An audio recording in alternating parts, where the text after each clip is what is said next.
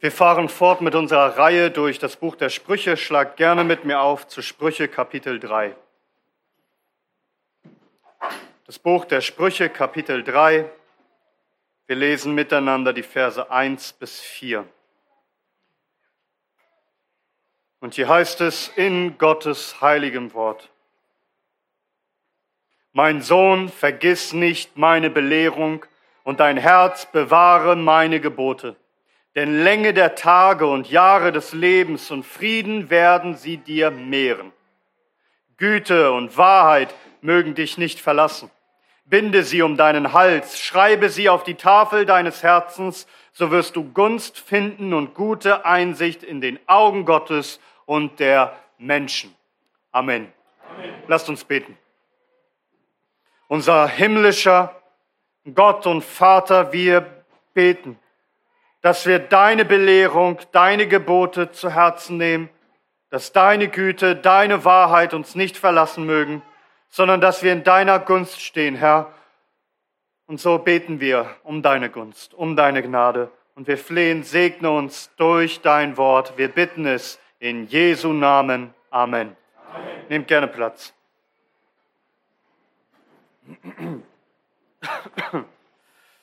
Also wir haben verstanden, das Buch der Sprüche ist ein Erziehungsbuch, ein Buch, das dich lehrt, ein Leben zu führen, das unter Gottes Segen steht. Und es richtet sich besonders an junge Männer, denn sie sollen dazu angeleitet werden, Verantwortung zu nehmen, für sich zu übernehmen, für sich selbst, in der Ehe, für Familie, also für Kinder, in der Gemeinschaft, in der ganzen Gesellschaft. Und dieses Buch weist dir den Weg. Und wie nötig haben wir das gerade für unsere Zeit.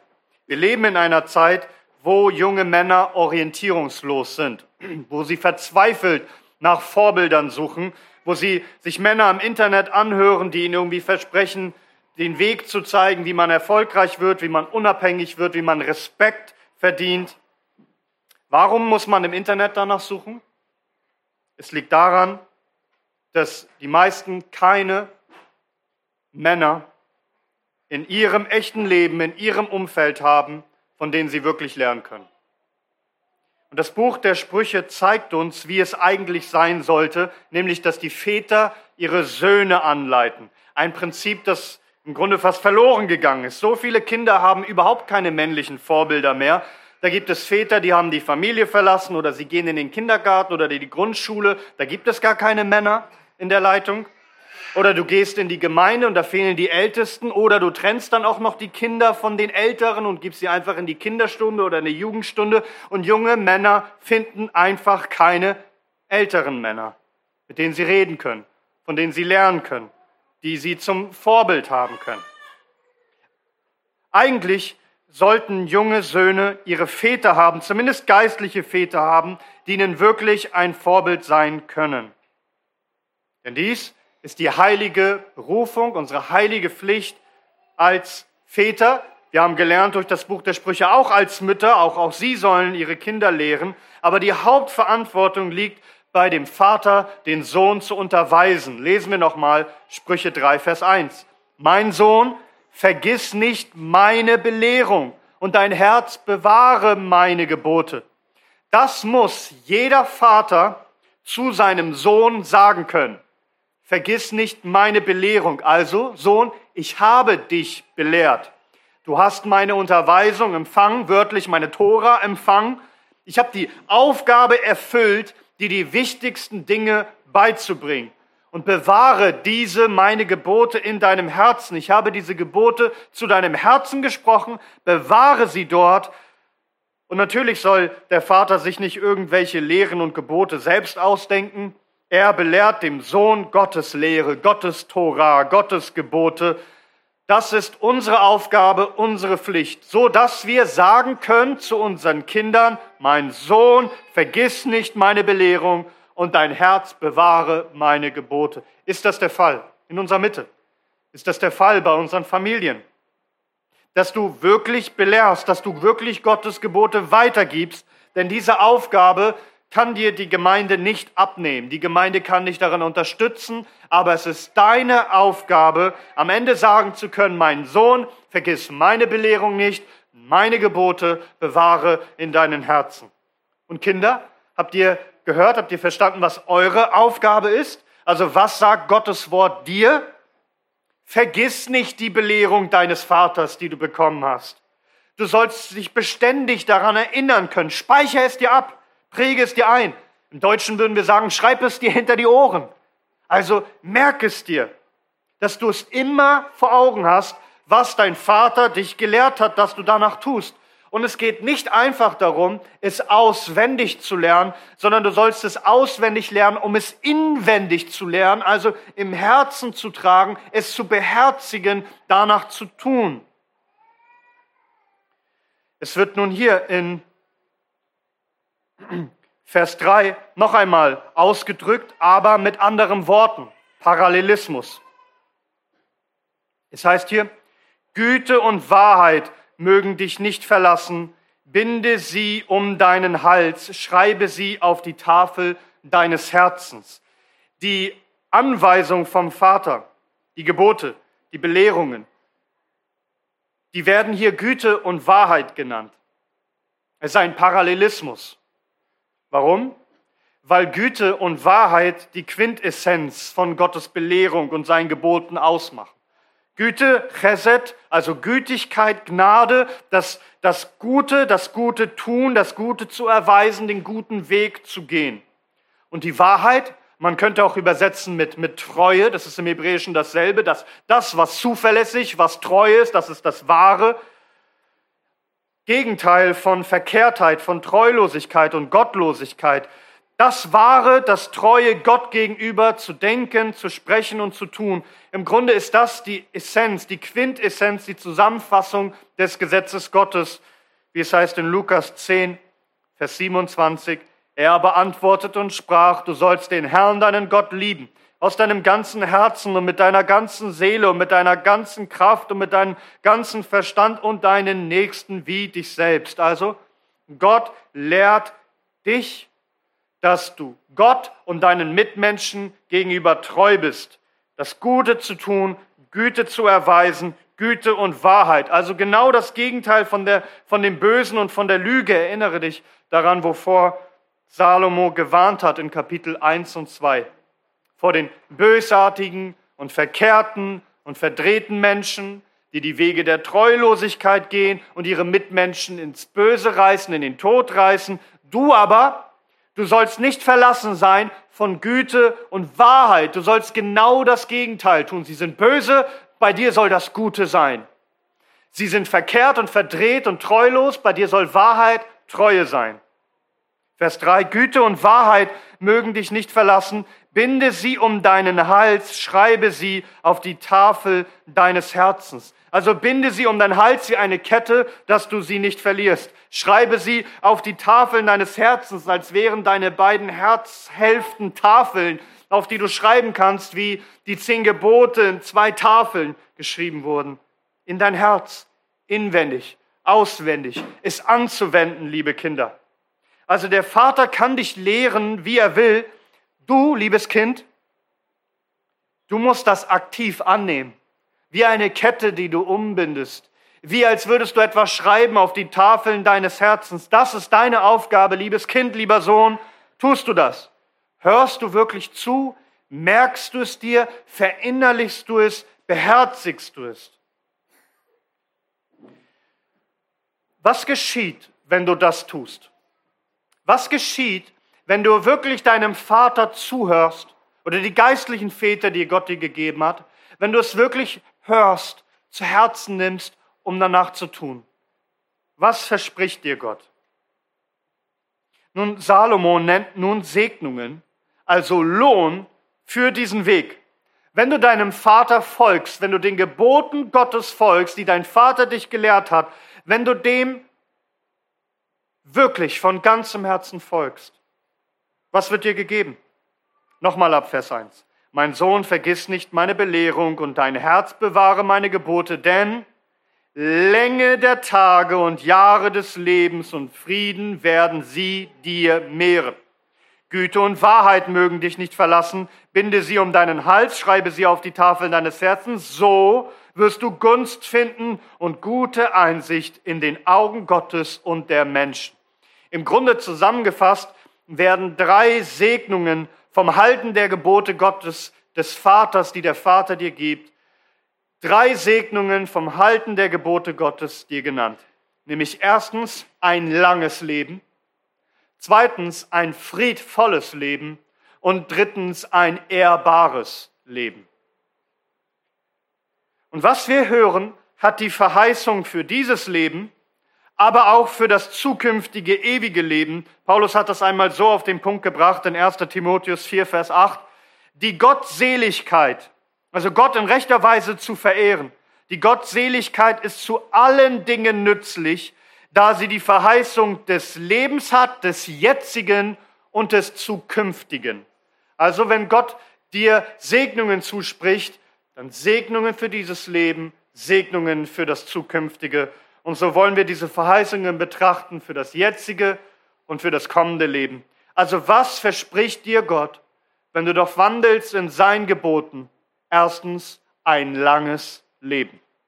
Vers 1. Mein Sohn, vergiss nicht meine Belehrung und dein Herz bewahre meine Gebote, denn Länge der Tage und Jahre des Lebens und Frieden werden sie dir mehren.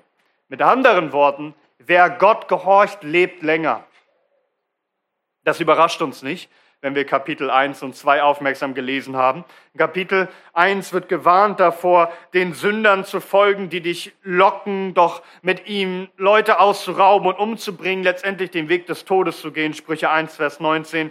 So sind die Pfade all derer, die der Habsucht frönen. Sie nimmt ihren eigenen Herren das Leben. Also folgst du ihm, gehst du in den Tod. Der Sohn wurde auch davor gewarnt, ähm, die Stimme der Weisheit abzulehnen. Kapitel 1, Vers 32. Denn die Abtrünnigkeit der Einfältigen wird sie töten und die Sorglosigkeit der Toren wird sie umbringen. In Kapitel 2 wurden wir gewarnt davor, dass wir doch nicht gottlosen, treulosen Männern und Frauen folgen, denn wer so lebt, wird umkommen. Sprüche 2, Vers 22. Aber die Gottlosen werden aus dem Land ausgerottet und die Treulosen daraus weggerissen werden. Mit anderen Worten, wenn du Gottes Gebote hältst, wirst du dein Leben verlängern. Du lebst viel sicherer. Wenn du dich an die Gebote Gottes hältst, bleibst du bewahrst vor vielen lebensbedrohlichen Gefahren. Gott gibt dir Vater und Mutter, die dir Gottes Gebote weitergeben sollen, damit du sicherer lebst, länger lebst hier auf Erden. Das ist doch, was steht in den zehn Geboten. 2. Mose 20, Vers 12. Ehre deinen Vater und deine Mutter wozu? Damit deine Tage verlängert werden in dem Land, das der Herr dein Gott dir gibt. Und wir wissen, dass dieses, auch wenn es hier darum geht, das Land, das Gott deinen Vätern gegeben hat, dass es hier um die Israeliten geht, wissen wir, dass im Neuen Testament der Apostel Paulus das zitiert und anwendet auf alle Christen. Er sagt in Epheser 6, Verse 1 bis 3, ihr Kinder, gehorcht euren Eltern im Herrn, denn das ist Recht. Ehre deinen Vater und deine Mutter, welches das erste Gebot mit Verheißung ist, damit es dir wohlergehe und du lange lebest auf der Erde. Also Paulus greift dieses Versprechen auf und er sagt, das gilt. Also liebe Kinder, haltet euch daran. Ehrt Vater und Mutter, gehorcht ihnen und ihr werdet lange leben auf Erden. Etwas, was das Buch der Sprüche auch immer wieder wiederholt. Sprüche 4, Vers 10. Höre, mein Sohn, und nimm meine Reden an, und die Jahre des Lebens werden sich dir mehren. Sprüche 9, Verse 10 bis 12. Die Furcht des Herrn ist der Weisheit Anfang und die Erkenntnis des Heiligen ist Verstand, denn durch mich werden deine Tage sich mehren und Lebensjahre werden dir hinzugefügt werden. Wenn du weise bist, so bist du weise für dich, spottest du, so wirst du alleines tragen. Also ich, ich, ich will hier gar nichts relativieren daran. Das ist, was Gott verspricht. Wir können nicht so tun, als würde es hier nur um das ewige Leben gehen.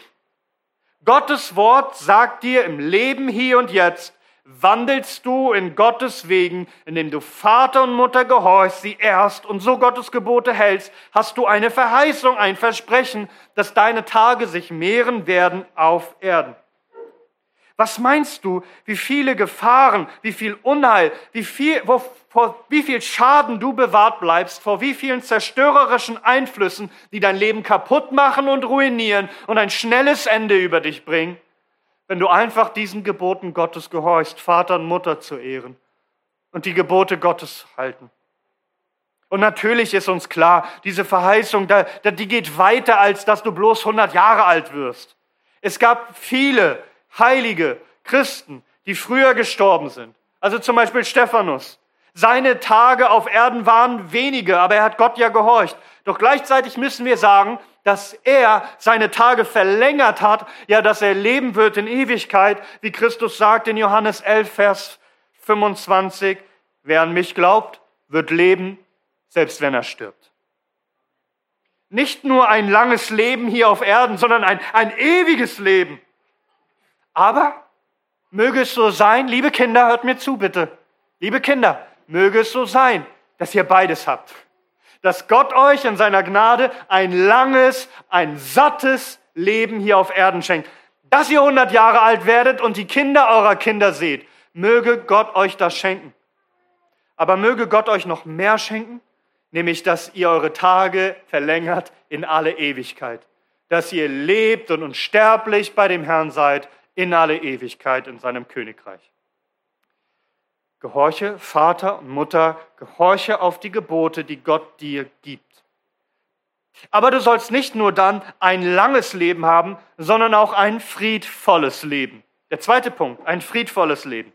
Mein Sohn, vergiss nicht meine Belehrung und dein Herz bewahre meine Gebote, denn Länge der Tage und Jahre des Lebens und Frieden werden sie dir mehren. Die, die Gottes Wege gehen, empfangen sein Shalom, sein, seinen Frieden. Das bedeutet eigentlich so viel wie ganz sein, also Unversehrtheit. Es meint auch Wohlergehen und Wohlstand, es meint Zufriedenheit und Glück. Also wenn du Gottes Gebote beherzigst, wirst du Frieden haben. Psalm 119, Vers 165. Großen Frieden haben die, die dein Gesetz lieben, und kein Fallen gibt es für sie. Also dieser Frieden, er wird, er wird groß sein, er wird sich dir mehren. Und natürlich meint es vor allem Frieden mit Gott, also in keinem Konflikt mit ihm zu stehen, weil du nicht in Rebellion und Aufstand gegen ihn lebst und nicht unter seinem Zorn, sondern unter seiner Gunst stehst, weil du eine heile, eine ganze, eine intakte Beziehung zu Gott hast. Das ist die Grundlage von wahrem Frieden. Shalom mit, mit Gott. Eine heile Beziehung zu ihm. Und wenn du das hast, wirst du auch ein friedfertiges Leben führen. Dieser Shalom breitet sich aus in deinem Leben durch die Weisheit, die Gott dir gibt. Paulus sagt auch in Römer 12, Vers 18, wenn möglich so viel an euch ist, lebt mit allen Menschen in Frieden. Hältst du dich an die Gebote des Vaters und damit an die Gebote deines himmlischen Vaters, bleibt dir viel erspart. Wie viele bösartigen Streitigkeiten und Intrigen und Fäden und Kriege. Du vermagst ein friedfertiges Leben, ein friedvolles Leben zu führen. Wie Paulus sagt ja in Titus 3, Vers 3, dass unser altes Leben geprägt war, wovon? Wir führten unser Leben in Bosheit und Neid, verhasst einander hassend. Das war unser Leben. Von einem Streit in den anderen, Ärger und Konflikte, immer Hassen, immer Zorn, immer Kampf. Aber das Halten von Gottes Geboten bringt dir Frieden und wendet viel Schaden von dir ab, vielen zerstörerischen Einflüsse, viele Kriege. Und so lehrt dich die Weisheit, Frieden zu haben. Sprüche 20, Vers 3. Es ist die Ehre eines Mannes, vom Streit abzustehen aber jeder Narr stürzt sich hinein. Es heißt sogar in Sprüche 16, Vers 7, wenn die Wege eines Mannes dem Herrn wohlgefallen, so lässt er sogar seine Feinde mit ihm in Frieden sein. Frieden und damit geht natürlich Freude einher, weil es heißt in Sprüche 12, Vers 20, Trug ist im Herzen derer, die böse schmieden, bei denen aber die Frieden planen, ist Freude. Die Gottlosen werden dadurch, sind dadurch gezeichnet, dass ständig Unfrieden bei ihnen ist. Jesaja 57, Verse 20 und 21. aber die Gottlosen sind wie das aufgewühlte Meer. Denn es kann nicht ruhig sein. Und seine Wasser wühlen Schlamm und Kot auf. Kein Friede den Gottlosen, spricht mein Gott. Doch bei uns, bei dir soll es Frieden geben. Als Christ zu leben heißt ständig im Kampf zu sein. Im Krieg gegen sich selbst, im Krieg gegen die Sünde, im Krieg gegen den Satan und die Welt, die einem verfolgt. Und trotzdem ist es wahr, dass wir in all dem Shalom, in all dem Frieden haben. Denn Jesus sagt in Johannes 14, Frieden lasse ich euch, meinen Frieden gebe ich euch, nicht wie die Welt Frieden gibt, gebe ich euch, euer Herz werde nicht bestürzt und sei nicht furchtsam. In diesem Leben, trotz aller schwierigen Umstände, will Gott dir Frieden geben. Und ewigen Frieden. Für immer. In seinem ewigen Friedensreich von dem es heißt in Offenbarung 21, und er wird jede Träne von ihren Augen abwischen, und der Tod wird nicht mehr sein, noch Trauer, noch Geschrei, noch Schmerz wird mehr sein, denn das Erste ist vergangen.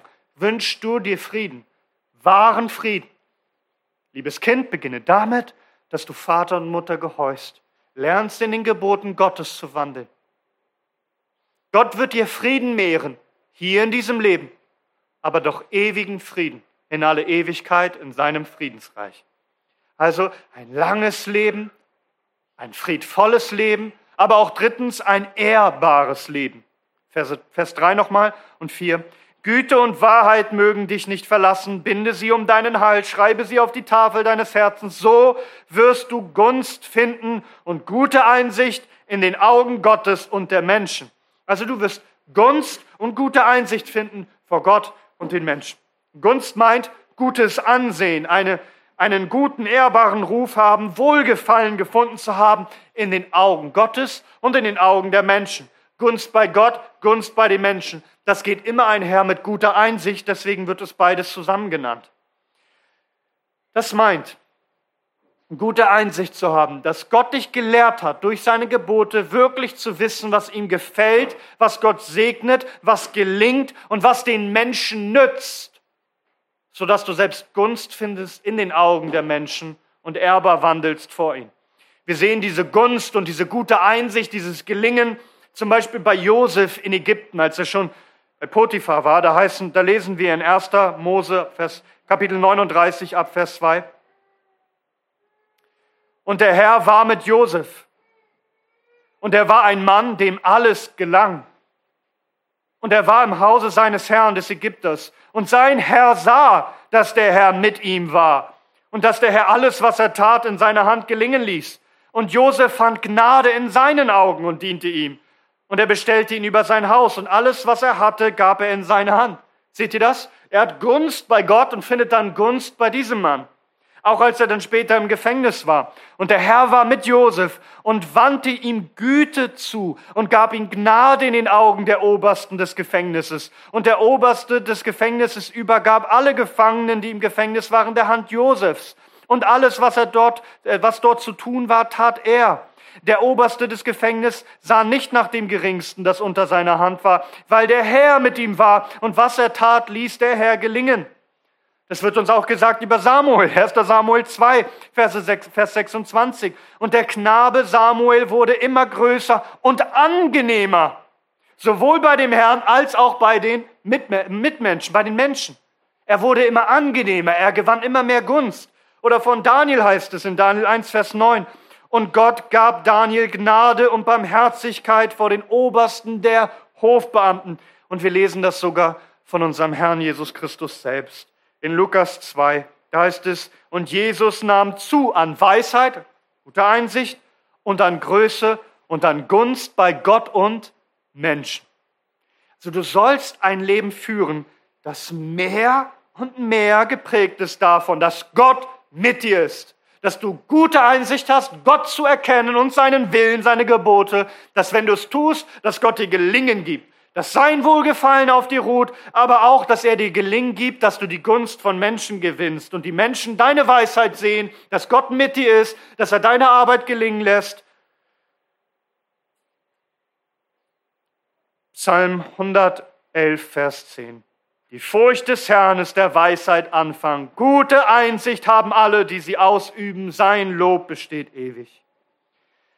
Dass du jetzt ein gelingendes, gesegnetes Leben führst, mit der Fähigkeit, klug zu reagieren, ein geschätzter Ratgeber zu werden, ein nützliches Leben zu führen, das wertgeschätzt wird, das respektiert ist, dass wenn du eines Tages sterben wirst, dass die Menschen dich in Wahrheit vermissen werden. Weil sie dich gesehen haben, weil sie Gunst hatten, weil du Gunst hattest in ihren Augen, weil du das Gott Wohlgefällige getan hast, was ein Segen war für viele Menschen. Willst du nicht so ein Leben führen? Noch einmal. Das heißt ja nicht, dass dir einfach garantiert ist, ein langes Leben zu führen und nur Frieden und nur Gunst bei den Menschen. Wir lesen zum Beispiel von der Gemeinde in Apostelgeschichte 2, Vers 47. Sie lobten Gott und hatten Gunst bei dem ganzen Volk. Also die Gemeinde in Jerusalem hatte eine Phase, wo sie Gunst hatten bei allen. Und später werden sie verfolgt und zerstreut. Es ist nicht zu jeder Zeit immer gleich, aber dennoch lehrt Gott dich dieses Prinzip, den Weg dahin. Willst du ein langes, ein sattes, erfülltes Leben? Willst du ein friedvolles Leben? Willst du ein ehrbares Leben mit Gunst vor Gott und den Menschen, mit guter Einsicht geführt? Das ist der Weg. Beherzige, was Gott dich lehrt, durch deinen Vater, durch geistliche Väter, durch sein Wort. Willst du das nicht? Oder willst du lieber ein kurzes, unerfülltes, flüchtiges Leben ohne Frieden, nur mit Zorn von Gott, Verachtung vor den Menschen, wo du keine Einsicht hast, welchen Weg du gehst und blind umherirrst und in den Tod gehst? Er mag ja sein, dass du, wie so viele Gottlose, scheinbar erfolgreich bist und angesehen bist und lange lebst, aber du wirst eingehen in den ewigen Tod, in den ewigen Zorn Gottes, in die ewige Schande. Darum, jetzt, heute, liebes Kind, fang an, dem Vater recht zuzuhören, seine Gebote zu bewahren, zu schreiben auf die Tafeln deines Herzens. Aber nun auch wir Erwachsenen, wenn wir auf uns schauen, was sagen wir zu uns? Haben wir langes Leben verdient?